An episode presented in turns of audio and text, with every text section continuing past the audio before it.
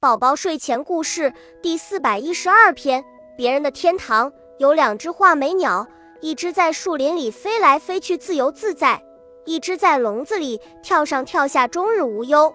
但它们互相羡慕对方的自由和安逸，于是互换了位置。可惜好景不长，两只画眉鸟相继死去。走进笼子的那只困在狭小的空间里，因心境消沉忧郁而亡。走出笼子的那只画眉鸟，也因为没有捕食的本领，只能望天兴叹，最终饥饿而死。恭喜你又听完三集，欢迎点赞、留言、关注主播，主页有更多精彩内容。